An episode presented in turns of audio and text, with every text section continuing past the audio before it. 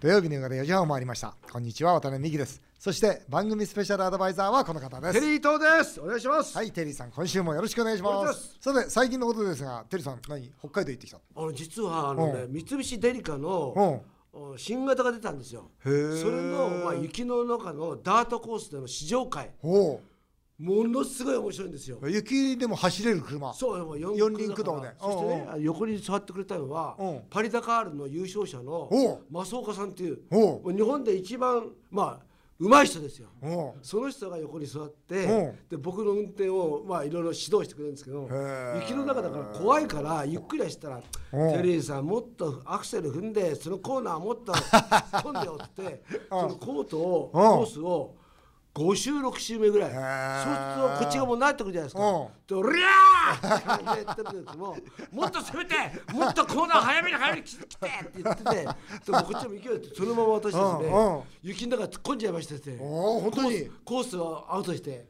おでもちょっと騒動になってましたけど。でも面白いですね。いい車でしたか？いいですね。また買おうかと思ってますけどね、買うんですか？ええ、でも、うん渡辺さんは、うん。どっか行ってきたん僕はバングララデシュあ何ですか僕はねあの僕のほら育文館という学校の姉妹校がバングラデシュにあるんですよ、おうほう。そこのうん。学校の体育館が完成しましてね、へえ。でかいでかい体育館で。あそう。でその体育館を、まあ、まあ完成させた式典を、まあ、向こうの文部大臣も来て。あそう。うんそれは向こうの中学小学校どこのでね、幼稚園から高校までの学校とあとか。あと中高と、まあ、向こうにも学校2つあるんですけど、うん。あのー今も生徒1,000人で、ん。あと3年ぐらいで1,800人で一応満杯になるんですけど、うん。まあ、あの地元の方も600人約2,000人ぐらいの大、まあ、式典で、うん。よかったですよ。やっぱないじゃないですか。とにかく大きい建物がないんですよ。あその村全部に。どこにもないんですよ、うん。だからその建物にもう村中の人が集まってきて、うん。もう普段学校で使わない時は村中の人に使ってもらうということでこけら落としやってきたんです。こけら落とし。サッカー。あえ、うん。そうか中でできるそうそうそうフットサルフットサルやって。うん全日本のユニフォーム着てうん。大人げないけど1点入れてきましたよ。そうです本当。そう。ゴールプそう。ゴールキーパー手加減そうなんだよね。まさに忖度じゃないですそう。か。はい、ちょっとやばいな、これ入れさせないとちょっとな、いいいですね。うん。ということはそこからもしかしたらね練習してなんかいい形でね、あのまあスポーツ選手が育ってくれれば、向こうは何が強いんですか？バングラデシュってバングラデシュってなんだろうな。スポーツってあんまりないんじゃないかな。それよりも、でもとにかく体育の授業ってないんですよ。信じられないでしょ。そう体育の授業。カンボジアもそうです。体育の授業ってないんです。体育なんてやってる場合じゃないんですよ。もう1日2時間とか3時間しか教えられないし。体育とか芸術って省かれるわけですよ。ああ、そう。うん。うん。さて、えー CM の後は町田で起こった高校の体罰事件を取り上げますこうしたらどうよ。私たちの考えぜひお聞きください。土曜日だけにこうしたらどうよ。番組に正反対のご意見のメールを2通いただきました。町田市エスコさん34歳。町田総合高校の体罰のニュースをワイドショーで何度も見ました。母親として子供が悪さをした時のしつけには日々悩むことがありますが手を挙げるという手段は絶対に取ってはいけないと思っています。都立高校で起きた事件です。渡辺さんがもし都知事でしたらどう対応を取りますか？私は体罰反対です。多摩市宗像さん元教師69歳。町田の体罰の問題映像を見る限りあれは学びに来ている生徒の姿勢ではありません。教師として最終手段としての体罰を否定されたら教師が殴られるだけということも起きえます。教師が全面的に悪いという学校の謝罪では何も解決したように思えません。不満です。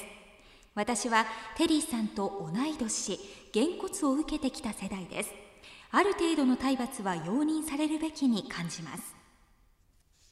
この問題テレビのワイドショーでもコメンテーターの意見が二分し大きな論争となっています。そこで今回のテーマはこちら。教育現場先生はこうしたらどうよ。産経新聞の報道では今回の町田総合高校の問題は生徒がピアスをつけて登校。生活指導の教師が注意すると生徒はツイッターで炎上させるぞなどと挑発。生徒の挑発がエスカレートし教師が生徒を殴る体罰を行いました。ワイドショーでは生徒の挑発はひどすぎるという意見や動画が収録されており教師ははめられた可能性もあるという意見がある一方体罰はいかなる理由があっても認められない障害だという意見。殴った後も教師は感情的に怒っているように見受けられその点は大問題という意見などもありました。この問題育文館夢学園の理事長でもあり現役の学校経営者渡辺美樹さんとコメンテーターで大学院で心理学を学ぶテリー伊藤さんはどういう意見と解決策をお持ちなのかお聞きしたいと思います。それではお二人のこうしたらどうよお願いします。えーメールをいただきましたこの都立町田総合高校の体罰の問題です、まあ、収録の前に私もお改めて映像を見ましたがあのまず最初にですねあのまず私の学校ある育文化夢学園ですが、まあ、あの絶対に体罰は禁止だと、えーいうことで、えーまあ、経営をしておりますが、まあ、その上でですね、えーこの問題について、えーテリーさんと話をしたいと思います。テリーさんいかがですか？いや僕もそう思いますよ、うん。で僕はあの学生がそういう輩だっていうか、うん。分かってたと思うんですよ。うんそうですね。だからこういう人学生はうん。ちょうどこのぐらいの学頃ってん。のぼせてるじゃないですか、うん。社会に対しても先生に対しても、うん。あこれ拉致が開かないなと思ったら、もう一歩引いてん。話すべきだと思うのと、うん。あと体罰って言うけども、ん先生にもん。体力的に勝てない先生だっていっぱいいますよ、うんそうですね。うん。もう花から。うん。だからこれね 学校でせ授業を教える、ん。勉学を教えるっていう才能と、んそれこそまあ、生徒指導する。生徒指導するって 全く違う才能だから、ん。それを2つを1つにさして学校学校の先生っていうことにするのはちょっと大変だなと思う、ん。ふうに僕は感じました。このメールでねエスコさんは、その絶対やっぱり暴力はなんていうか体罰はダメだよとん。言ってるし、まあ、元教師の宗像さんですか、ん。えーこの方は、まあ、あれは学びに来てる生徒の姿勢ではないんだと。ねえーましてや教師が全面的に悪いという学校がただ謝罪しただけでは何も解決してないと、ある程度の体罰は容認されるべきだと言ってるんですけどここが難しいですよね。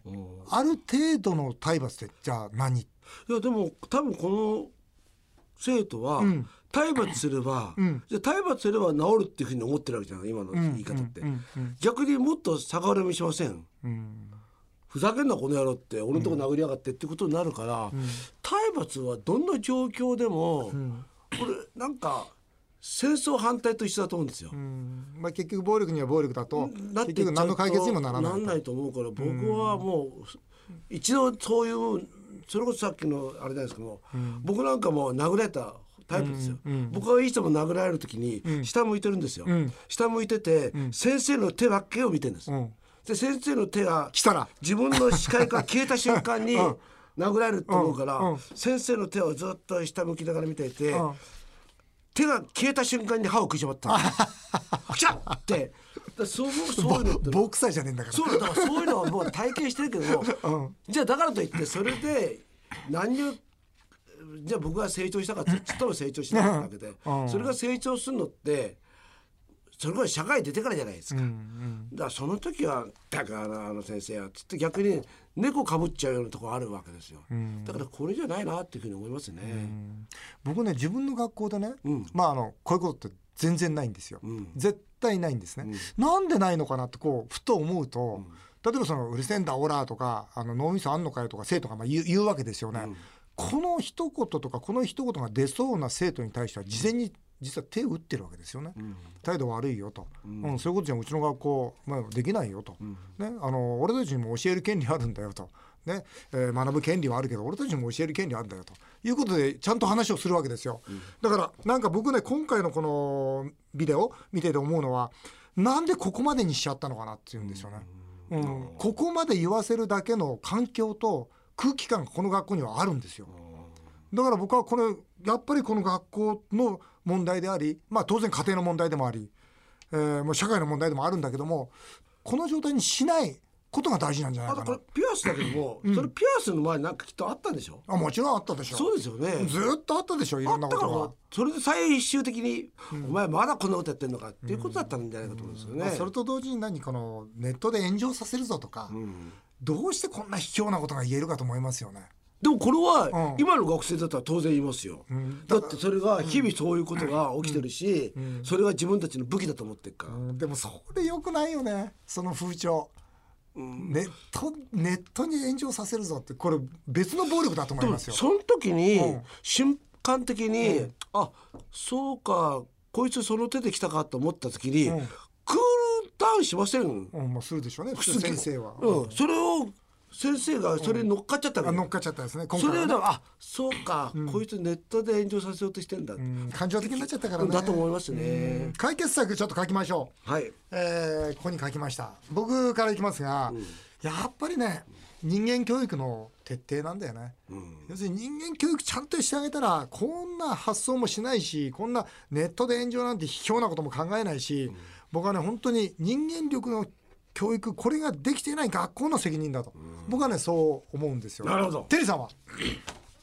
ホイッスルを吹く。本当やめてください。それ、ねおかしいじゃないですか。なんでおかしくない？ぜじゃあ全員先生常にホイッスル持ってるんですか？それ。おかしいじゃないですか。なんだよお前。ネットに上げるぞさ。ピーピーってウルトラマン呼ぶみたいにピーそうすると今度はそのなんか勉強じゃなくてそういう教育する先生が「おホイッスルが鳴ってると思って「どうしたんですか?」なんか意外とねそこで一回間を置くのがいいと思ったんですよ。あというのは僕はもうこれね、予算的なこともあると思うんですけども、これあのそういうなんか教育社会教育するような先生っていうのをプラス3人ぐらい雇えないんですかね、学校って。ーまあね。僕ね、はい。教員免許を持ってる必要ないんじゃないかと思うんですまあよ。ねね。今みんな教員免許だからね。ね、ら教員免許を持ってる才能と、ん。ねそれこそなんかわかりませんけどね、ん。あの柔道ができてさ、なんか逆に人間ですごいしっかりしてるとか、そういう人を一人入れてくるのもいいんじゃないかなと思うんですけどね。まあこの問題皆さんの意見もメールで聞かせていただきたいと思います。いしますはい以上。こうしたらどうよでした？続いてはメールを紹介させていただきます。江戸川区の島川さん、えー町内会長の方です、はい。えー去年は改ざん文書国会。今年は統計問題国会と言われてますが、そんなことばかり国会で議論していて日本は世界経済に置いていかれるのではないでしょうか、えー渡辺さん、テリーさんは安倍総理の施政方針演説や野党の代表質問をどうご覧になりましたかということで、えーどうですかまあこれ。あの僕、本当目の前でね、もちろん目の前で聞いてるわけですが、まあ、今回、施政方針演説、すごい長かったですね、いつもよりね、気合も入ってましたし、ただ残念だったのは、財政再建という言葉が本当に一一言しか入ってなかったと、僕は日本にとって一番大事なことだなと思うんですよね。でもう繰り返しお題目のようにですね経済成長なくして経済、えー財政健全化なしとか言ってるんですけどじゃあ経済成長しなかったらどうすんだよと、僕はこういつも自分の心で突っ込みながら聞いてるんですよ。で現実その今回の2025年プライマリーバランス黒字だってもう3%成長3%が前提なんですよこれはもうすごい成長なんですよだけど今実際には1%台なんですよだから普通だったら野党だっておかしいじゃないかと。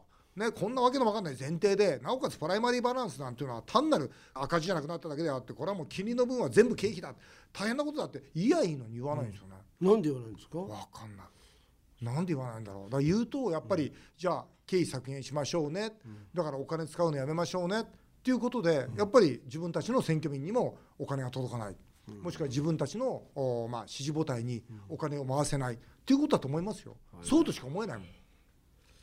困っちゃった。ねだから本当この番組ずっとね財政破綻ってことははい。もう4文字。あずーっと言ってあますよ。もうこの番組のもうサブテーマになってますよ。いやいやもう。5年後の夢というよりも5年後の破綻みたいなね。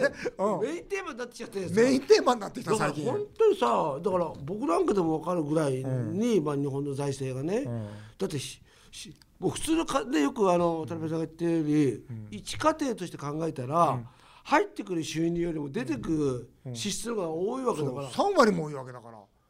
どう考えたって持たないでしょ。ありえなくそれは貯金が減っていくのに決まってるわけだから、それでも知らないふりしてるって、なんでこれなんですか？アメリカの実はその教授ね、まあ、日本その外交関係の教授の方が来て、まあ、僕外交防衛委員長なんでその面談をしたんですよ、はい。ただ彼曰く一体日本はいつ気が付くのかっていう彼で彼でさえ気が付いてるわけですよ。でやっぱりどうなりますかって僕も質問されて「いやあの行くとこまで行くしかないと思いますよ」って言ったら「そうですよね」本当にそのとんでもないインフレとかいうことで国民が気が付かない限りはこのままいっちゃいますよねってことまさにその大学アメリカの大学教授が言ってましたから。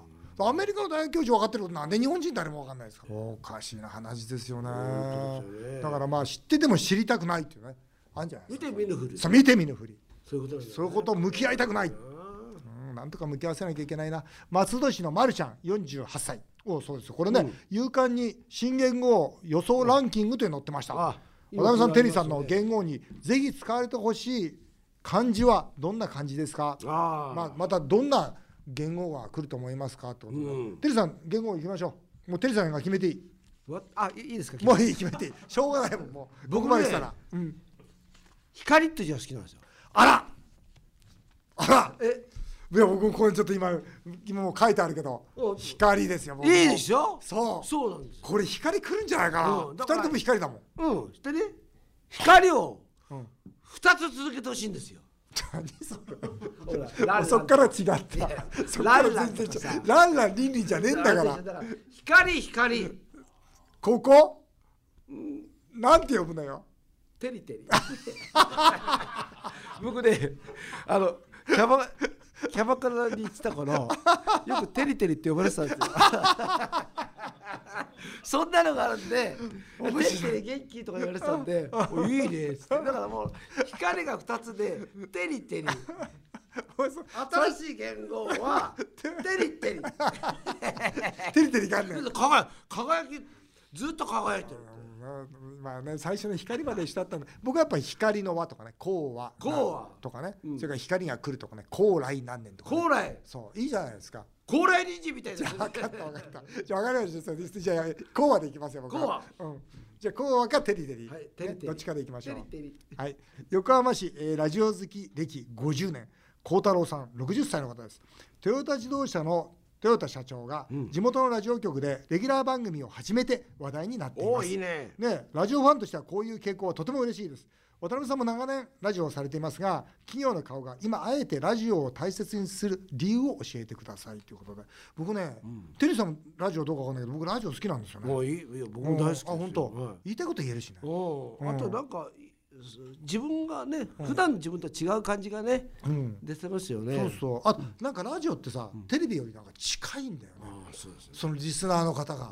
うん、だから僕ねラジオ好きなの。なんかテレビってなんか遠いんだよね、うん、だからテレビ見てますよっていう人よりもラジオ聞いてますよっていう人はなんかいい人なんだよね。いやテレビはねうん。おそらくマイナスで見るんですよね。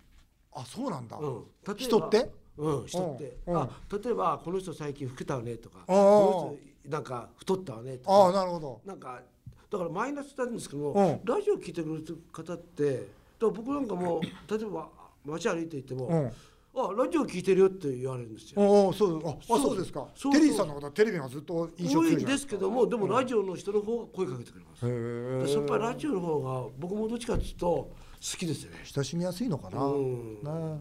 だからやっぱりあの経営者がね、まああ自分の会社の宣伝はともかく、なんかその経営者の人柄だとかひ表すにやっぱラジオの方がいいよね。まあそうですよね。いいいいと思いますよね。なんかもね正直言って渡辺さんと政治家の渡辺さんとまたちょっと違うもんね。ラジオでこうやって僕と二人で喋ってるまあの。、テリーさんで言うと余計ね。ちょっとどんどん落ちてきてますけど。余計なんかこうなんか儲かる方にとか モテるようにとかそっちの方に大事なことでて心配になりますけど。匿名希望 T さん50歳、はい。えー奥様は45歳です。大変なメール来ましたよ。これ最後ですね、大変な平成の終わりを迎えてます、ん。年末妻から離婚をしたいと言われました。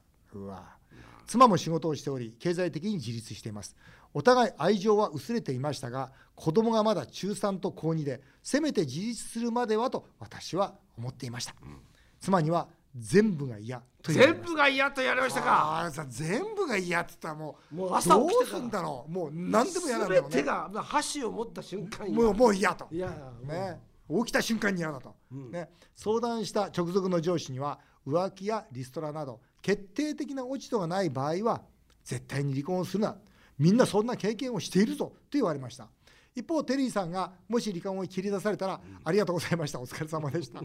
と言うしかないって言ってたのも、頭の片隅に残ってます。渡辺さんテリーさん、全部が嫌と言われた。私はどんな切り口で妻との話し合いを求めたらいいのでしょうか。とこれ重いよテリーさん。テリーさんこれ頼むわ。これ頼む。でもでももうこれ仕方ないですよね全部は嫌なんだから。ね。だからここはもうね彼女の幸せを願うしかないんですよ。そしてもう一つお子様2人。お子様2人をちゃんと養ってもらって、立派に育ててもらうわけじゃないですか、これ要はでしょ？お子様2人はお母さんと一緒に行っちゃうわけでしょ？まあ普通はね。ね、で自分一人でね、今まで4人いて、そうだね。ね、湯気の支度をしていて、温かい匂いがしていたにもかかわらず、もう明日からは一人ですよ。うん辛いね。ねねなんか川柳とか書いてほしいです、ね。まあどんな川柳？ここで川柳にしちゃうの？そうここでどんなまあ川柳？いやわかんないです。一人きりになってね、うん。辛いじゃないですか。辛い。それを川柳書く、あとやっぱこれをねチャンスと思って。前向き。でチチャンスと思ってね、うん。まあ、新しい女性を探す、出会いがあると、うん、だってまだ50歳ですよ。ねまだいけますよ。いけるだけど僕ねあのこの高2ならね分かるかなと思う。中3って離婚すると結構子供バランス崩すんですよね。子供見てるから。あだからね一緒に不仲のまま仲悪いまま一緒にいることも悪影響なんですよ。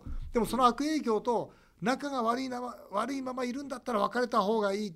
どっちを取るべきかっていうのは難しいと思う。子供を見てあげた方がいいと思うなもうあんたたちが嫌い同士は分かったから子供にとってどうがいいかこうなんか考えてほしいなと、大人の意見ですね。そんなことを思いましあとはあとはた最後ねチークダンスですよね、なんですかそれチークダンスって。じゃあチークダンスを踊って、うん、分かるの？わか分かる。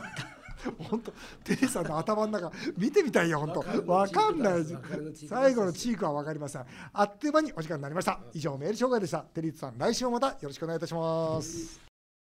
日本放送渡辺美希5年後の夢を語ろう。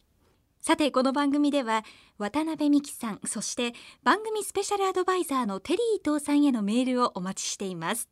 メールアドレスはアルファベットで夢数字で5夢5アットマーク 1242.com までどんどんお送りください。